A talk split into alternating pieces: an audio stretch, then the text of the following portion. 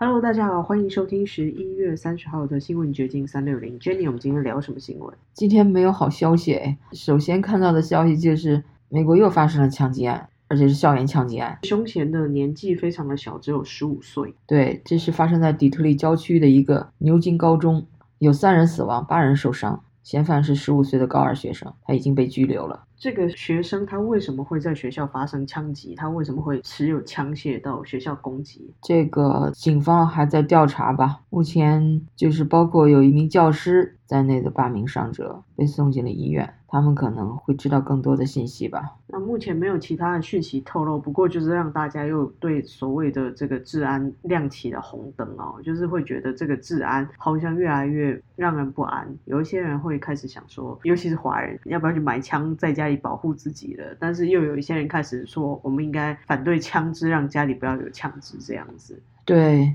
以前那些阴谋论者。就说美国的这些枪击案为什么时不时就发生枪击案呢？它是因为这些人的大脑被控制了，到一定的时刻它就要发作，然后这是一个魔鬼计划，它的最终的目标是禁枪，就是让你看到这个枪给美国的治安造成了多么大的威胁。然后通过这些枪击案来禁枪，这是一个 阴谋论啊，可不是，我们不是正经新闻啊。但这种阴谋论也就流传很久了啦，就是时不时的就来一下，我们也不知道，也没有办法去证实。不过只要每次发生这种比较重大的治安事件，大家又会开始来讨论说，到底需不需要禁止使用枪支？每发生一次枪击案，这个 Second Amendment 所谓的美国宪法的第二修正案就会。又成为讨论的一个议题。不过，最常被使用的说法应该说，枪支本身是没有善恶的。就是如果使用它的人是善良的，那它就是一把 善良的枪；那如果被恶人使用的话，它就会成为一个杀人的工具。所以，问题还是要回到人的操纵者、使用的人的问题身上。对，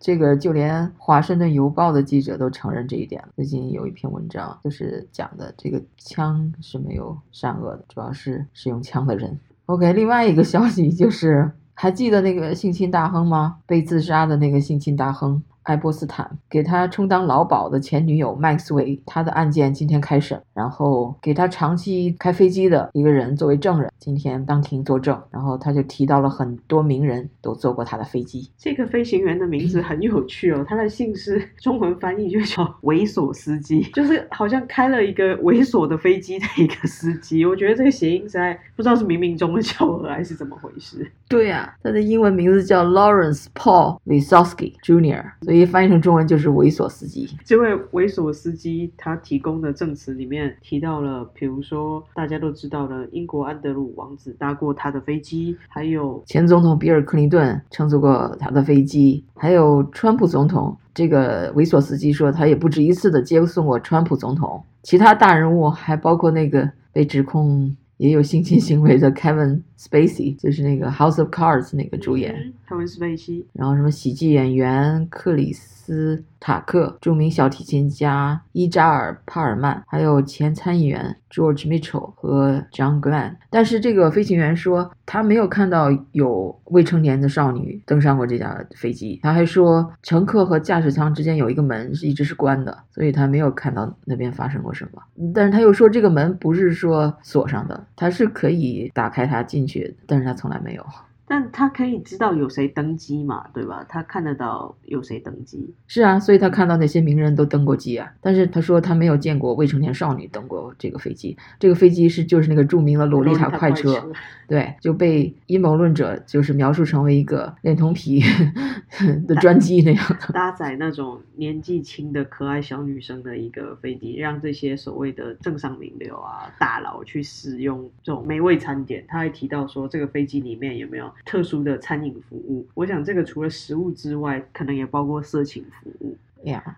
讲到这儿，我就想起了另外一个阴谋论，就是 QAnon。今天那个林伍德那个律师又语出惊人，他发布了一段据说是福林将军的谈话录音。福林将军就把这个 QAnon 这个运动描述成为是呃深层政府的一一种假信息运动。他在录音中是这么说的。他说：“我认为这是一场造谣运动，我认为这是一场由中情局制造的假情报运动，这就是我所相信的。但是我不知道这是不是一个事实，但是我认为就是这样。实际上，今天有一篇非常有趣的文章被寄给我，关于 Q 纳运动是如何失败的及其所有这些。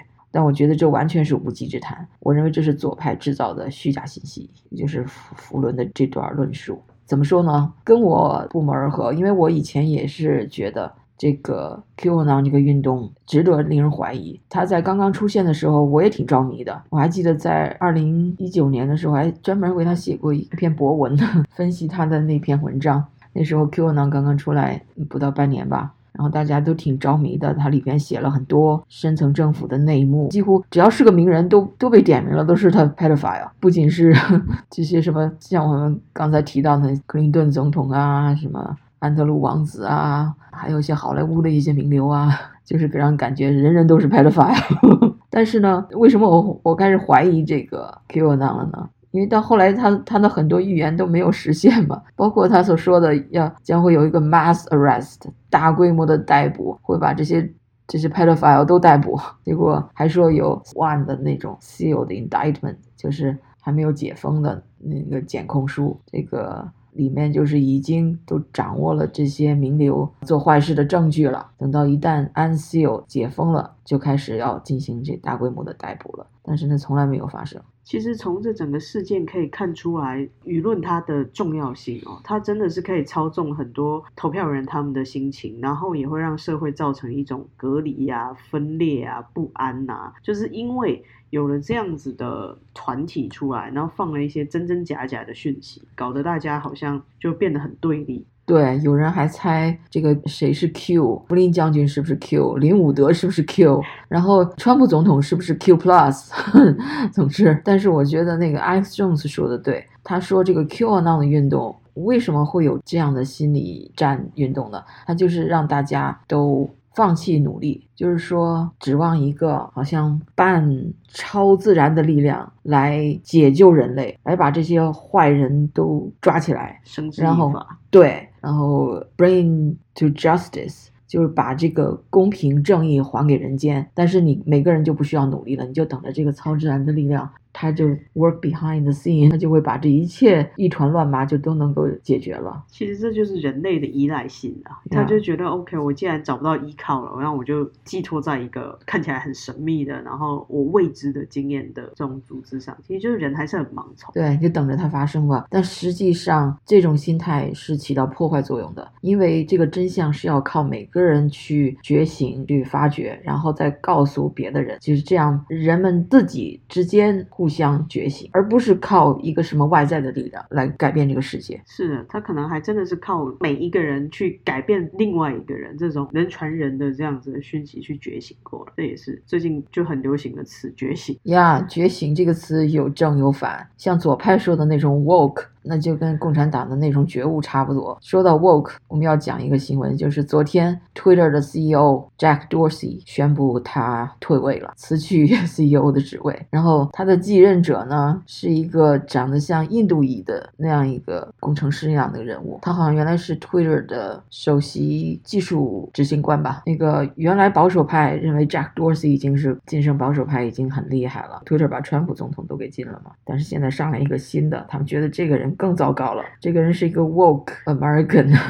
就是一种觉悟了的那种美国人。帕拉格阿格拉瓦尔接替后的第二天，这个平台就禁止在未经明确同意的情况下分享任何人物的图像或者视频。然后这个公司还表示，滥用私人媒体会影响到每个人，但对妇女、活动家、持不同政见者和少数民族社区成员的影响更大。你一听就觉得。哦，好 woke 呀，非常政治正确。对，而且他们就是扩大了这个禁止的内容清单，就是那些过滤的东西更多了，就是它的敏感词更多。对，你们不希望 Jack Dorsey，上了一个比他更 woke 的 CEO。OK，那今天我们就聊到这儿。OK，拜拜。拜拜。